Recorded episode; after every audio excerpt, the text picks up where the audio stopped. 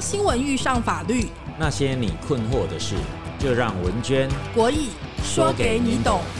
法官出身的国义律师，与担任多年媒体主管的文娟主播，结合新闻敏锐与法律审判专长，帮您洞悉事情，赢得先机，百战百胜。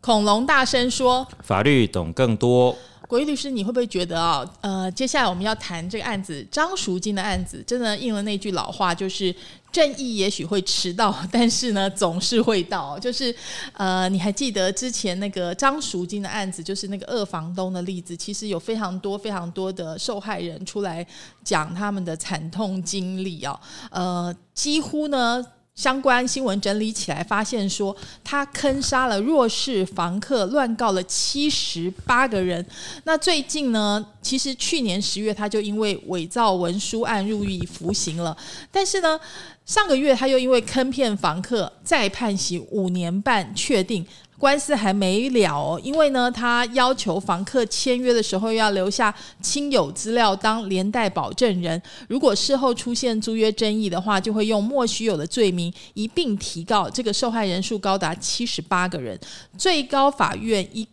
据诬告这些罪行呢，判张淑金八年六个月徒刑，另外还有诈欺、强制等罪，一颗罚金部分判刑一年两个月定验，所以。张淑金好多好多的罪，看起来他要在牢里待很久喽。嗯哼，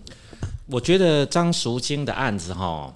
呃，主轴是呃强势的房客跟弱势的，呃强势的房东跟弱势的房客的一个租约纠纷哦。不过我我其实看到一个更核心的哈，就是说呃你对于呃专业哈，就呃似懂非懂。比完全不懂哦，可能还要糟糕。我我觉得张淑金这是很好的一个范例哈。张淑金他可能因为担任房东的初期，经手过一些诉讼，以至于让他认为法律或刑事告诉可以成为一种手段，所以他食髓知味的去创造很多可能的哦呃契约的陷阱。然后，当房客踩入这个陷阱之后呢，他就自作聪明的去提刑事告诉，但是结果却反噬自己呀啊！因为他认为他自己很懂，以至于他呃自己认为设计的圈套可以透过刑事的手段去实现他对对方球场庞大的一个一个想象哈，到头来哈都成为一个呃诬告的罪责啦。另外还有可能也是因为媒体踢爆吧，就是说踢爆之后，大家通通把自己受害的情况告诉媒体嘛，然后再加上这个社群网络啊这些发展的关系，所以其实受害者很容易就互通有无，所以他的这些重罪齐发。好，我们我们来谈一下这些细节好了，就是。五十三岁的张淑金哦，他都是在网络上面刊登租屋讯息，但是往往呢，他的手段是刊登 A 屋租 B 屋哈，然后呢，房客到场的时候呢，他才会告诉你说，哎，这个便宜的房间已经出租出去了，接下来他就会带你去看贵六千元以上的套房。那通常这些房客呢，都是经济弱势或者是未成年人啊、青年学子啊，他们的法律知识很薄弱，那他会要求。求租屋的人在租约上面有一个连带保证人的栏位，留下自己的家长或者亲友的姓名跟联络电话。那这个其实就已经是诈欺了嘛？因为他说的并。大家并不知道这个是保证人，然后呢，还有张淑金明明知道这个房客签约的时候，他们所谓这些亲友都不在场，但是一旦出现了租约争议，他就会借这个机会虚构说连带保证人也在场签约，而且知情，然后就会向地检署提告房客以及连带保证人侵占门禁电卡啦、损毁家具啦、不付房租或者是伪造签名等等。然后呢，就向地检署提告诈欺、侵占、水混、毁损、伪造文书这些罪嫌哈，所以这个案子受害人数高达七十八个人。这样你可以想象嘛，就是呃，也是有很多房客指称说，张淑金他拿契约书要求签名，而且说保证栏部分是要留下联络人的资料。那那些呃涉世未深的青年人就就等于说，哎，比如说要填父母的名字，他就把它填上去了，所以到时候他就说，哎，你是伪造文书，哦，所以这样子的情况，呃。这个案子，我觉得它是一个蛮有警示意义的哈，就是对我我我们要不要讲？其实很多呃二房东或者有很多这个青年学子去租房子，常常会遇到这样的情况，就是他给你一张很漂亮的照片，但是呢，事实上租的不是这一间，然后还有这个填写的部分，哪些是可能有触法的问题？其实哈。呃，在第一个阶段哈，还没有缔约之前哈，我我我倒是认为张赎金他不管是用呃怎么样的照片啊哈，或者说是不是出示 A 屋的照片，然后到场之后提供还有 B 屋的选项哈，其实只要在签约之前哈，这个我们叫契约自由嘛，那大家有缔约与否的自由，有选择缔约标的物的自由嘛，那其实房客要签不签这个部分哈，我我我我是认为。呃，还谈不上有诈欺的问题啦。我觉得张淑金的案子哈，应该比较比较会深入，比较呃水深的地方是在于说哈，呃，最主要他当然都是挑这种经济上的弱势啦、上班族啦，或者说学生，他比较没有租屋的经验哈。然后呢，呃，算是用一种呃，算是引诱吗？或者说是提供？呃，上门缔约的机会呢，让要承租的房客呢，再引导去签署他希望成交的另外的标的。其实我们在很多的销售哦，或呃不同的交易类型，都常常看到这种行销手法了。本质上来说，这样的行销手法，我们只能够说，呃，不太诚实哦。但基本上，我我我认为这个地方的法律责任还算还好啦，因为呢，大不了你就不要。租嘛，哦，你发现房东并不是那么诚实，或者你要租的房子并不是网络广告所标示的这个地址啊的样子啊，或家具啊这块，我倒是觉得张淑清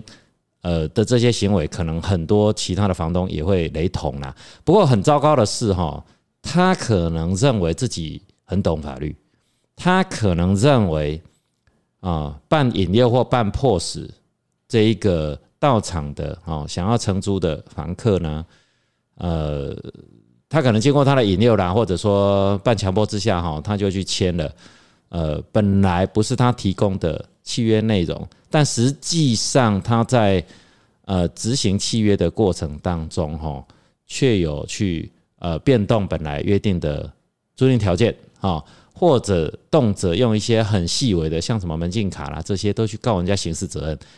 我真的觉得他是自作聪明啦。那自以为自己很懂法律啦，我我觉得他就是故意用法律来吓唬别人，然后而且他还真的去告哦，就是因为呃，根据那个房客的说法，张淑金会对他们自称说是律师，好，把他很多的存证信函啊、诉讼文件摆出来，说他过去就告过很多房客，而且说，哎，如果你不发生这些问题，是乖乖给钱，你就不会有事哈。然后呢，就是新北地院一审的时候，认定张淑金犯了十八件的诬告罪，判他七年徒刑。刑嘛，另外还有三件诈欺，一件强强制证，判呃强制罪，好判处一年两个月，得一颗罚金之刑。案件上诉呢，但是台湾高等法院二审认为，根据对话内容，张淑金真的常常提告，或者说法院见，可见他对这个租赁的法律或者是诉讼手段是有相当的这个熟悉的程度，而且呢，他也执意要虚构申告。而且还变造证据，强化申告内容，所以呢，大量滥诉，好，就是想致房客受牢狱之灾。然后就是呃，如果哈检方处分被害人不起诉，张淑金还会用其他事由再告，例如说只要有壁纸破掉啦、管线不通啦、胶条脱落啦，凡是有养宠物的，他都会顺便再告这个毁损。好，因为猫啊狗啊难免，你知道猫会在那个沙发上面把那个沙发抓破破啊，狗也一定嘛哈。然后通常这些被害人就是学生啊、青年人啊或者经济弱势啊，他们急于租屋呢，很多法律知识薄弱。而且大部分人都是跟我们一样，就是老百姓的心态，觉得哎，我尽量不要打官司就好了，所以都乖乖的，就是呃听他的话嘛，哈。那可是呢，就是事情闹大之后，我想这个真的。二审呢也认为说，这个张淑金是专业出租人哈，他变造证据，对涉世未深的少年提告。压迫手段耗费大量的国家司法资源，呃，而且即使被害人或检方不起诉也不收敛，诬告恶意，节节高升，应该要予以严惩。哈，所以呢，以十九件诬告罪改判八年六个月，其余驳回。就说一审是七年嘛，然后二审多一件变八年六个月。哈，然后呢，最高法院也认为二审判决这个没有违误，哈，量刑妥适。破呃驳回上诉，全案定验。这个呃，我想要请教一下国义律师，就是说，通常这个呃越来越重的这个呃一审、二审到最高法院越越来越重这样子的呃判决是常见的吗？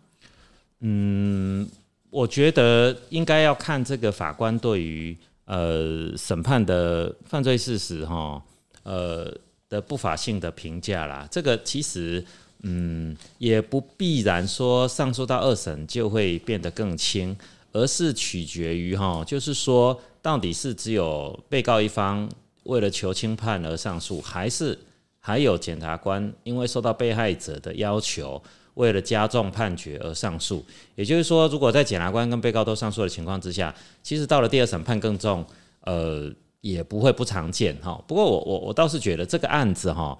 呃。就是一个非常典型的啊，呃，就是这个房东呢，他自以为啊，他很能够掌握啊刑事告诉的的这一个能力。那第二个呢，他更进一步把提告作为一个武器哈，去逼迫对方履行契约。其实我真的认为哈，现在充斥的这种人啊，因为现在台湾的法律就是这样，就是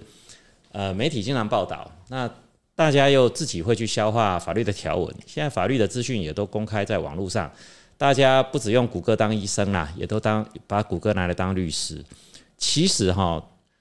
呃，我们常常听到，其实是美国大法官啊，这个这个叫做 Holmes 哦，他讲过一句话，他说法律的生命其实是经验哦，不是逻辑。这句话的意思是什么嘞？就说你要提告，或者说你认为哪个人做了是不是违法哈，其实并不是找到那个法条就够了。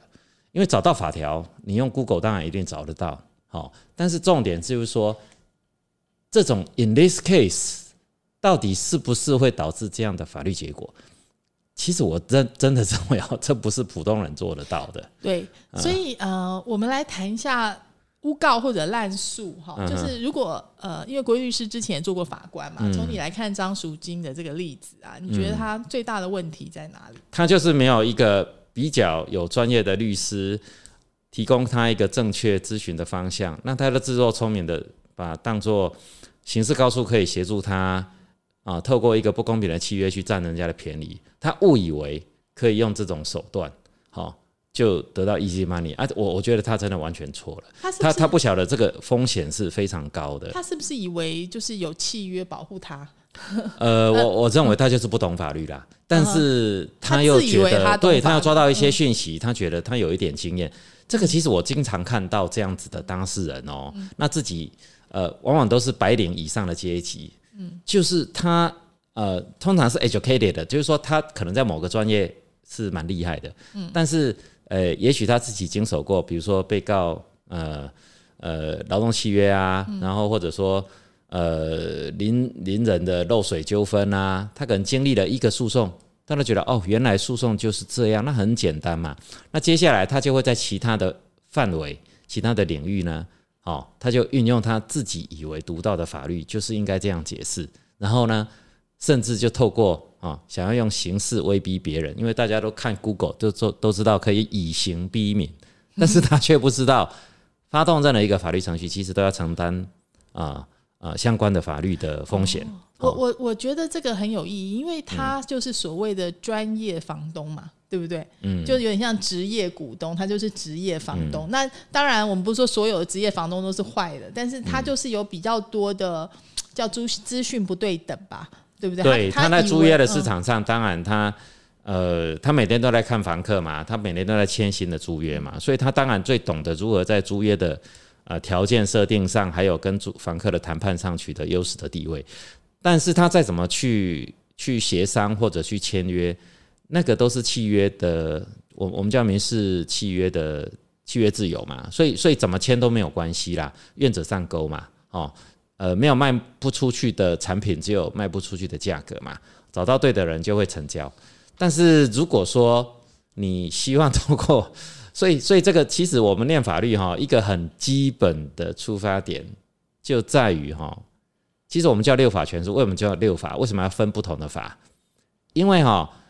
刑事 criminal 哈跟民事哈是两个完全不同的世界。其实它的出发点也好，或它甚至在诉讼当中的举证哈，都有决然不一样的标准和程序在进行哦，这是真的哦。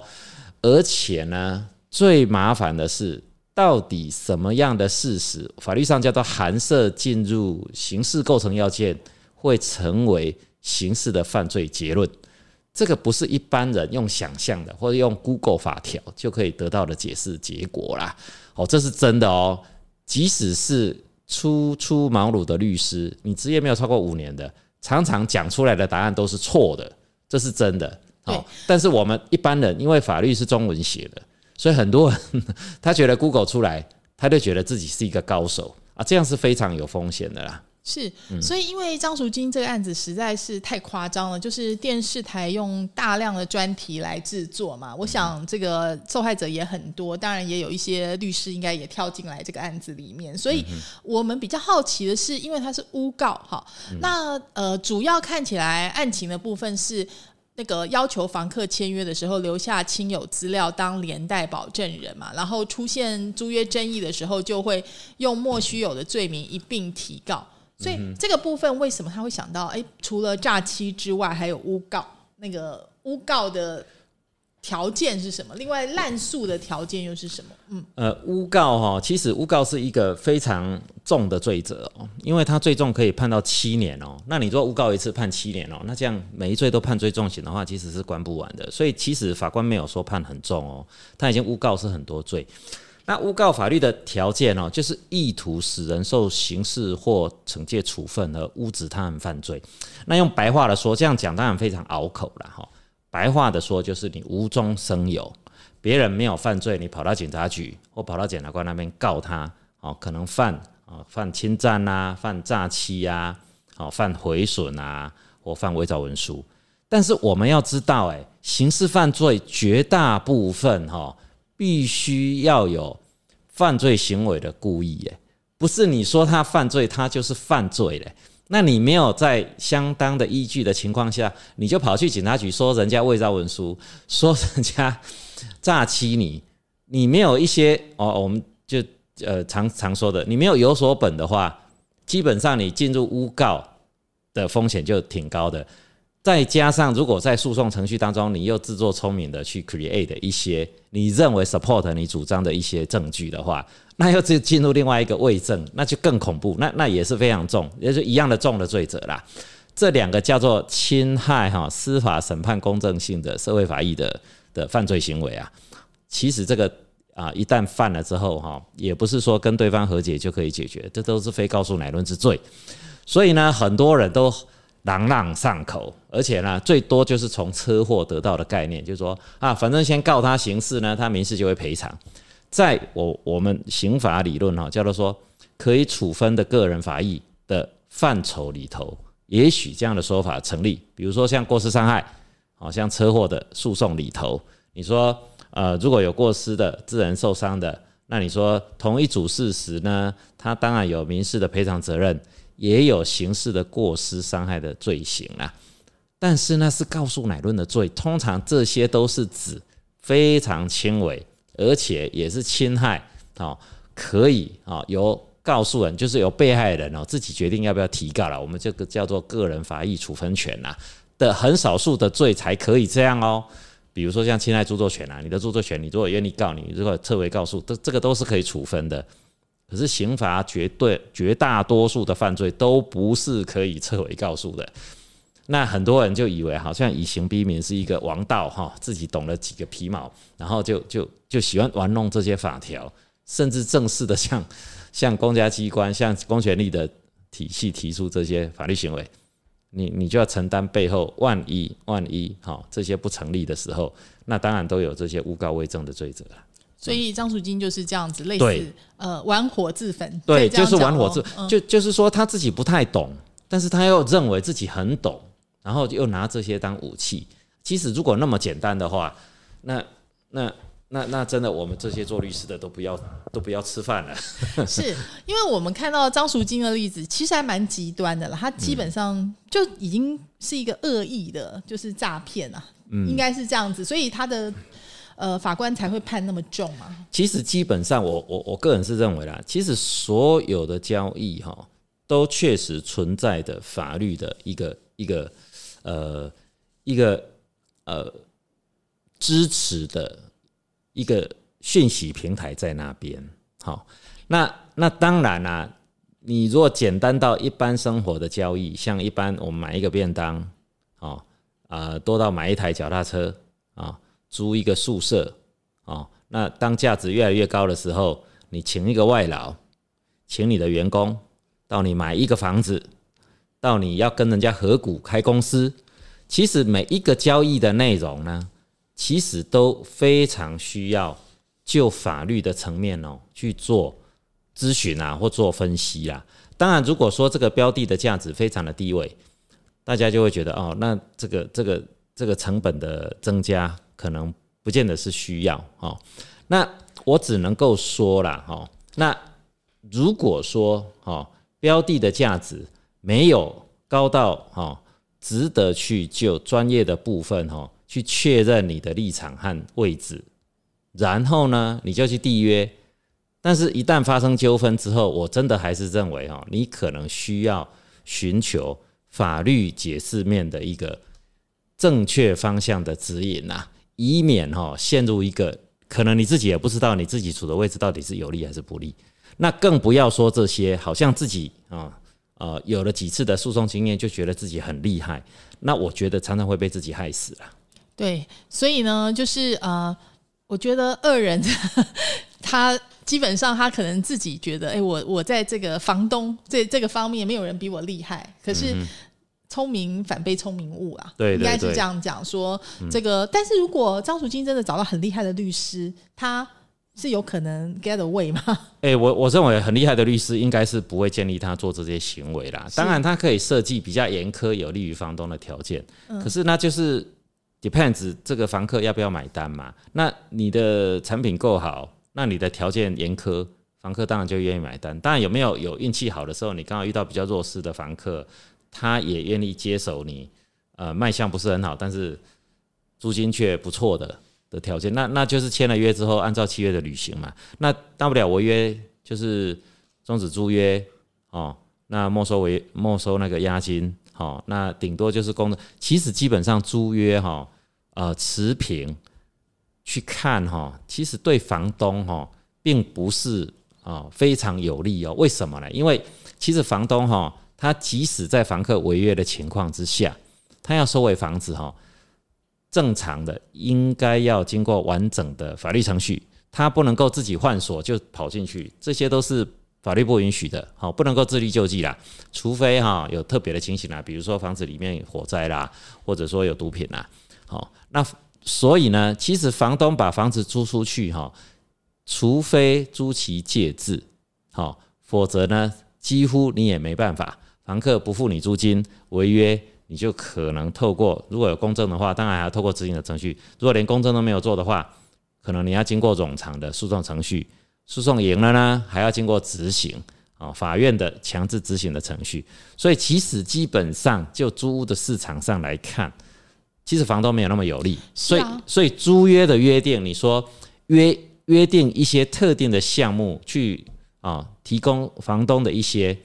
确保将来履约的担保。其实是无可厚非啊。对啊，就是买卖不破租赁嘛。对对对对那个这也是其中一个。法拍屋大家都知道嘛，中间如果还有这个租户的话，就是这不点交？对所以这个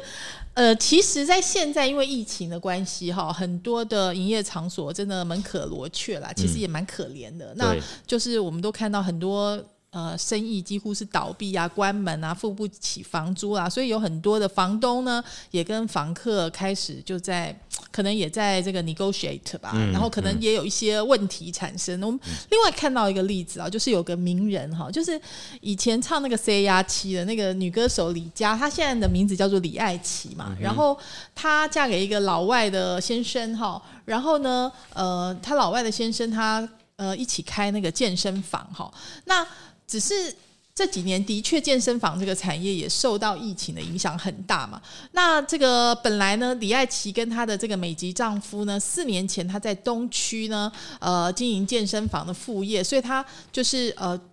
租了一栋一到五楼的这个公寓，哈，是金华区哦。然后呢，这个没有想到呢，就是后来呃，李爱琪就是搬离了这个地方，然后呃，结果呢，就是他本来李爱琪跟房东要协商要这个降房租，结果没没有成功。然后呢，这个李爱琪就搬走了嘛。搬走了之后呢，这个房东就说他还欠我房租两百六十五万。好，然后呢，这个李爱琪就。也，他这方面也讲说，这个因为一到五层的公寓呢，后来发现这个五楼呢并不符合一些相关的法规，所以让他有这个两千万的装潢呢在里面，他是其实他是受到了这个呃损害，他也不愿意搬走哈，所以呢就是公说公有理，婆说婆婆有理啦，然后所以现在这个案子呢就是还在纠纷中啦，那个呃因为。房东是诉诸媒体嘛，哈，那这个李爱琪他们也请了律师，所以这案子目前就是还没有定验，所以我们并不晓得到底呃事实真相是怎么样。但是这种租屋纠纷，归律师有有没有给我们一个建议？因为你刚刚也讲了说，哎，房东也有可能是弱势的哈。哎，基本上我认为房东呃法律的预设是房东是强势，因为他经济上他有房子嘛，哈，所以其实很多法律的规定跟法院的判决认定事实。会比较哦，同理房客的角度，那这样的结果下去哈，就是变成房东要收回房子哈，其实没有那么容易。所以呢，什么是重要的？就是说约定的内容是重要的啊，约定的呃，比如说房东他要提供什么样的房屋，他的房屋必须要什么设备，这些最好都要明确化。签完租约之后呢？大家现在都知道了吧？就要拿去公证，因为公证可以在不经过诉讼的情况之下，在租起戒指之后直接就去执行。如果房客跑不见了的话，但是呢，这些都没有办法解决一种情形，就是房客违约的时候怎么办？那房客违约，当然房客一定有他个人的立场和理由嘛。比如说，我们看这个明星，他可能认为说，房东他提供的设备还是什么的，可能并不符合原来的需求。可是这样到底算是房东的责任，还是房客在契约哦 over 契约约定以外的过分的要求嘞？这个真的没有人知道哦，这个真的要到诉讼当中大家去举证。而且其实中间也讲到说，因为疫情的关系，其实很多房客都跟房东这个你勾选协商嘛，希望降房租。对。可是房东是可以不理你，对不对？当然是可以啊，除非这个叫情势变更啦，除非真的发生什么重大。呃，社会大环境的这个这个巨变呐，哈，比如说像九二一大地震，可是这一次疫情呢，到底算不算是已经大到呃，你有一个权利可以要求房东降租？好像还没有看到这种判决。房东不降租，然后你就说我不租了，这样你你是违反契约的话，对，这是责任在你。对对对对，所以所以违约之后呢，最好啦，现在的租约应该都去约定有解约权的存在，也就是说，一方可不可以提早终止租约？哦，如果说有明文约定的话，就付一笔钱，当做呃，本来房东可能他他你终止租约，他可能还要一段空窗期嘛，他可能会有一段租金的损失嘛。那同样的啊，那房东如果提早终止租约呢，那房客他的投入的这些什么装潢啊、成本啊，那那怎么办呢？哦，那那如果双方都约定有一个提前哦呃解约的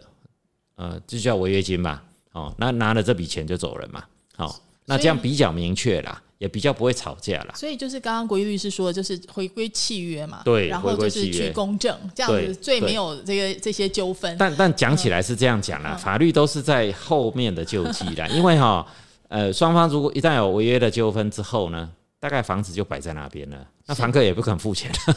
通常是这样。所以其实呃，实际的执履约过程当中，房东真的也未必是强势啦。那这个去解读什么？这个就会解读哈，我们不是站在张淑清的立场，而是说为什么房东他会熊康熊胖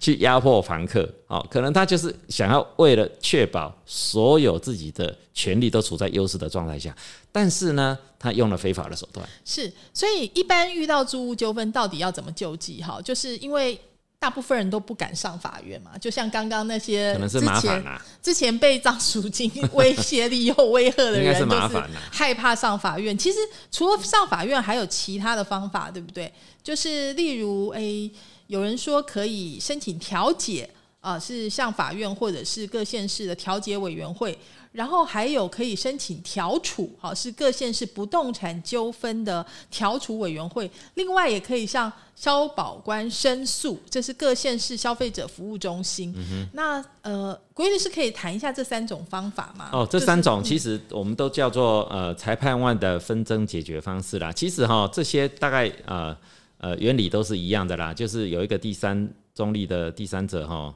啊安排一张桌子，大家坐下来。互相协商可以让步的条件，但是这些基基本上都没有任何强制力啦。那除了进入审判之外，哦，审判才有才有公权力的强制力后盾，而且他才会进入证据的判断，去断定谁是谁非。所以这种调解当然好处是什么呢？好处就是说，如果双方都还在，哦，房客没有跑不见，房东也不是像张淑金这个这么坏的，哦，那那大家有。可能是基于经济能力的问题啦，或者说环境的改变啊，还是房东有什么考量啊？他想要把房子收回来，大家可以协商出哦一种补偿的方案，看到底是房东补偿房客嘞，还是房客付一点违约金呢？哦，那就解决这样的纠纷，大家尽早不需要经过长时间的送累哦，就解决这样的纠纷。通常啦。呃，你一旦进入诉讼，大概一年、两年、三年，甚至更长的时间都有可能。如果说你这个标的非常金额高的话，那所以为了避开啦，其其实我我觉得这些调解前提是双方要有呃诚意啦。第二个就是说，呃，双方都还在啦。如果有一方已经不在了的话呢，那也不太可能走这些程序。呃，顺带讲一点啦，我的经验是这样啦。其实调解，我是觉得，嗯，还是要看当事人啦。哦，就是当事人有缘分的话，啊，大家可以谈一谈。呃，也不见得是真的透过这些途径，这些途径只是说有一个啊，类似公权力或第三者的呃场所啦，还有人力呀，哦，提供给你一个大家坐下来谈。其实到最后，嗯，大家躲一下，然后吵起来是比比皆是啦。所以最后进入法院还是。啊，通常是比较呃有强制力的解决方法啦。对，但是其实调解是法院嘛，就是可能是他是法院调解，或者说是你你直接向法院起诉，他也会安排调解啦。那你到公所去申请，他也会帮你安排调解。对，那你向消消消消保消保官那边，他也是摆一个桌子啊，通知你来调解，这跟劳资纠纷一样啊。现在反正。呃，公权力机关都认为说，如果说可以不要在进入啊机关的处遇之前，哈，双方可以斡旋，那找了很多自工吧，跟地方士绅去协调，哈，呃，大家就是用巧的啦，就是把纠纷解决掉，这当然可以节省哈什么，呃，司法资源的负担啦，哈，啊，也可以让双方呃朝一个比较圆满的方向，呃，不过我我是觉得台湾人哈，这个调解。大部分都嗯，怎么说？除非啦，除非呃，除非双方都对于呃赶快解决这个纷争有共识啦，否则其实我是觉得效能是呃，case by case 啊，depends 啊。是，不过差别是其实是不需要费用调解跟申诉管道处理租屋纠纷的话，另外就是法院需要费用，法院需要法院需要费用，因为很便宜啦，那个是很便宜，就好像五百块一千块而已啊。非常便宜啦，对，有一点像是规费啦。那那当然，公家机关找一个地方摆一张桌子，找一个人哦。那那种通常是什么自工啊、退休的书记官啊，或者说地方的邻里长、士绅这之类的来来当调解委员啊。哦，就是说至少有一个地方双方不会打起来啦，是在公家机关。我我觉得的功能比较好的地方在这里。至于说有没有定分指争的作用，我觉得调解人他没有任何公权力的。Power 啦，所以他没办法去断定谁对谁错。那通常调解的场子是这样，就是说各自大小声啦，每一个人一定都认为自己是对的啦，除非有一方认错哦，有一方 觉得我违约我就是不对，那剩下瞧的就是瞧赔多少钱嘛。是，就是说，其实如果呃双方已经讲好了，就是这个。搓汤圆已经搓好了，直接进来这个调解，就是有一个有一个书面的一个。它它这个好处哈，其实调解最大的就是我我认为唯一的好处啊，就是比起你在路边输赢哦，多一个中间人啦，那比较不会。一言不合就大打出手啊！你要打的话，通常也要出调解庭再打啦。是，不过申请调解其实刚刚有讲，可以分成两种方式嘛，有种是乡镇式的调解，一种是法院的调解。等于就是说，行政机关提供的资源或者法院提供的资源。对，但它的效力呢，其实是呃，同乡镇机关的调解哈，它通常会呃每个月哈，以前我们在当民庭的法官，每个月都还有一个工作叫做去审核乡镇公所调解的调解内容。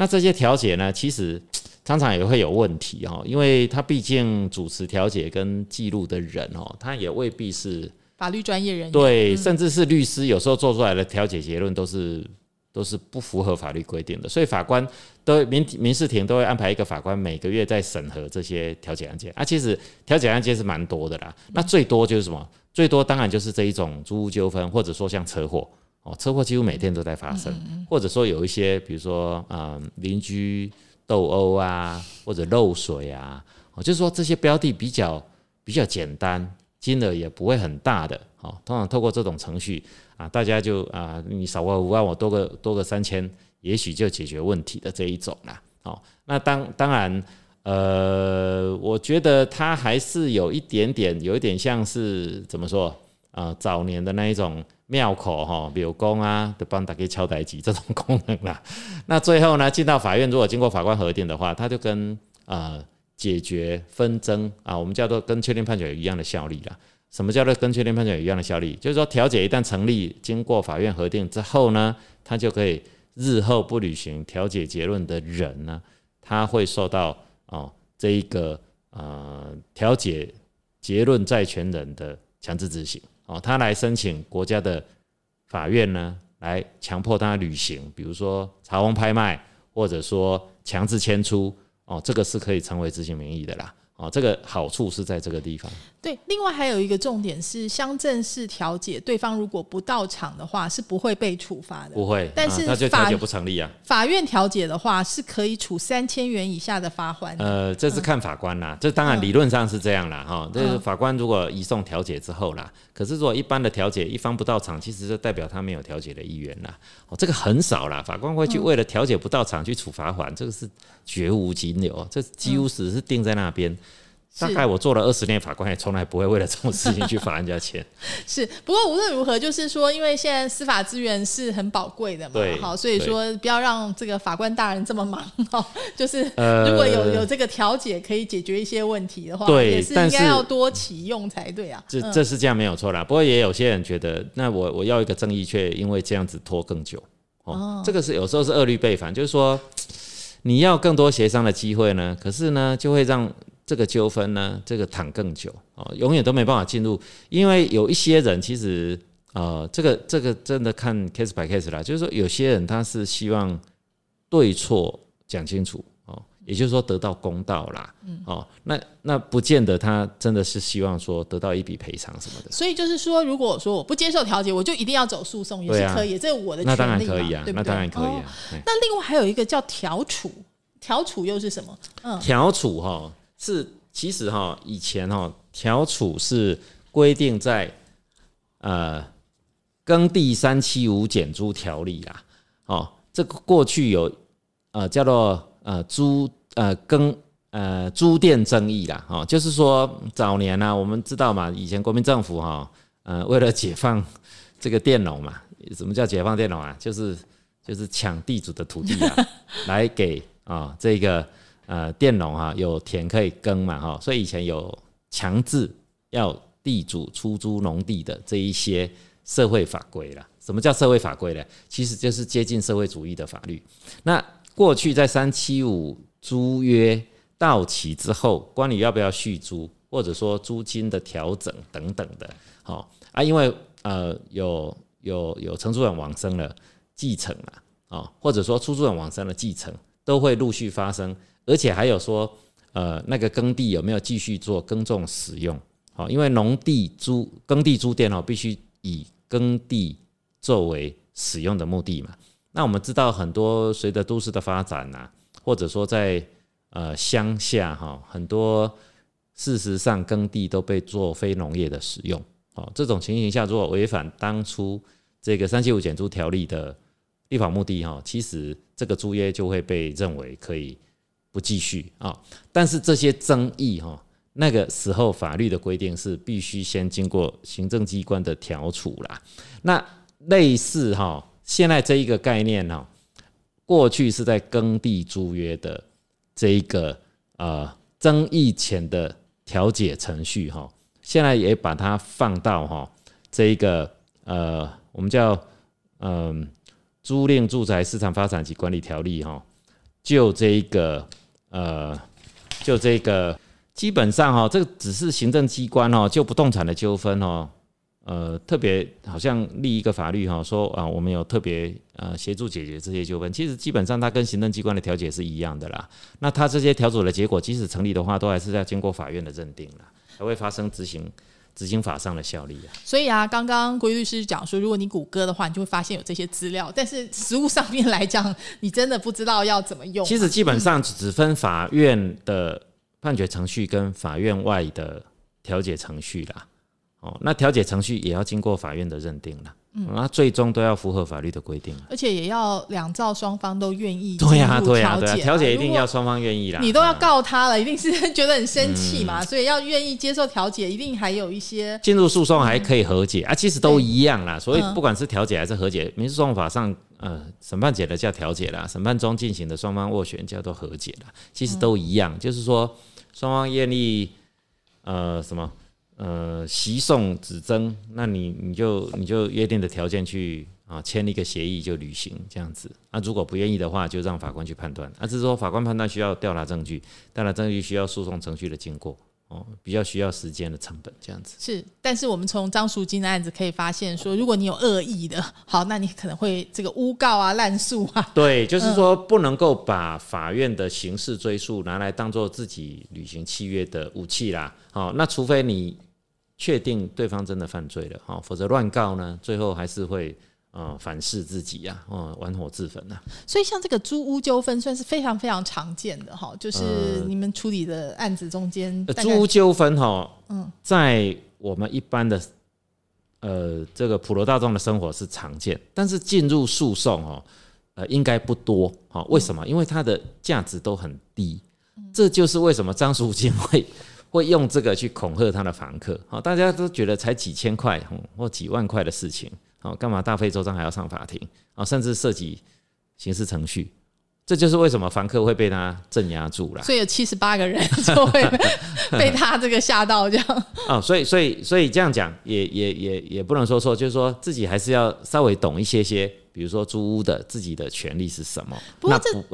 这这件事情是不是给我们？就像你说自己要懂一点租屋的权利，就是说不要被吓到。哦，那当然，如果正式上了法庭的时候，或者说正式真的接到告诉状或起诉书的时候，我真的觉得哈，你还是要找一个比较有经验的专业的人哦，去确保你的权利，还有确保你自己不会误到法网。哦，张淑金，我我觉得这个就是我我觉得现在还蛮常见这样的人啊。是，所以这很重要。就是刚刚有讲嘛，就是你有没有认识一个好的律师朋友也非常重要，或者你有没有听恐龙大声说哟？其实台湾社会哦，这种情形我觉得很常见哦。就是说，呃，可能你签一个啊三千万、五千万的交易哦，但是你可能不太愿意花个啊二十万、三十万找一个专业的人去帮你研究看看，这样签会不会有履约上的问题？哦，那。这个很奇怪哦。那通常发生争执的时候，哈，你可能损失掉的是三千万。是，对。那可能是亚洲社会哈，对于看不到的服务，他会觉得花这个价值，哈，呃，大家啊不认为这是一个哦值得付出的对价的东西。所以呢，在西方啊，我我在美国开车啊，车子进到那个呃保养厂啊，哈啊，即使是头台保养厂哦，他跑出来的账单哦，你知道吗？他跑出来账单哦，他除了换了你什么零件之外，他还有一个哈，就是说他们的啊技师啊，他们的技师就跟律师一样，他就他就给你写说这个技师工作了几小时，他 hourly rate 是多少，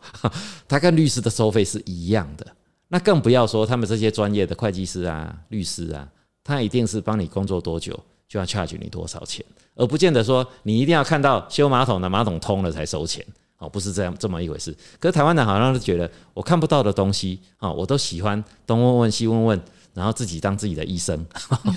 哦。夜间可能他呃听听电台或看看广告，他就相信自己的症状用什么东西可以治疗。这个是非常奇怪的一件事情。对，吃坏了就是器官坏掉啊。那你诉讼搞砸了，自己可能损失的哦，可能。比较轻的可能是损失掉财产，比较严重的可能就吃牢饭。真的不要因小失大哦，就像这个张淑金一样哈，自己以为自己很厉害哦。这个不要聪明反被聪明误啊，要相信专业。今天非常谢谢国律师哦。那其实啊，关于这个各式各样的这个民刑事纠纷，呃，跟大家都息息相关的问题呢，在恐龙大声说的 Podcast 上面呢，我们都会陆续的推出。然后也欢迎大家如果有任何的疑问的话，直接留言给我们。然后至少呢，可以先做咨询嘛。好，这个部分 很重要。好，谢谢听众朋友的收听，我们下周同一时间空中再会了，拜拜。拜拜。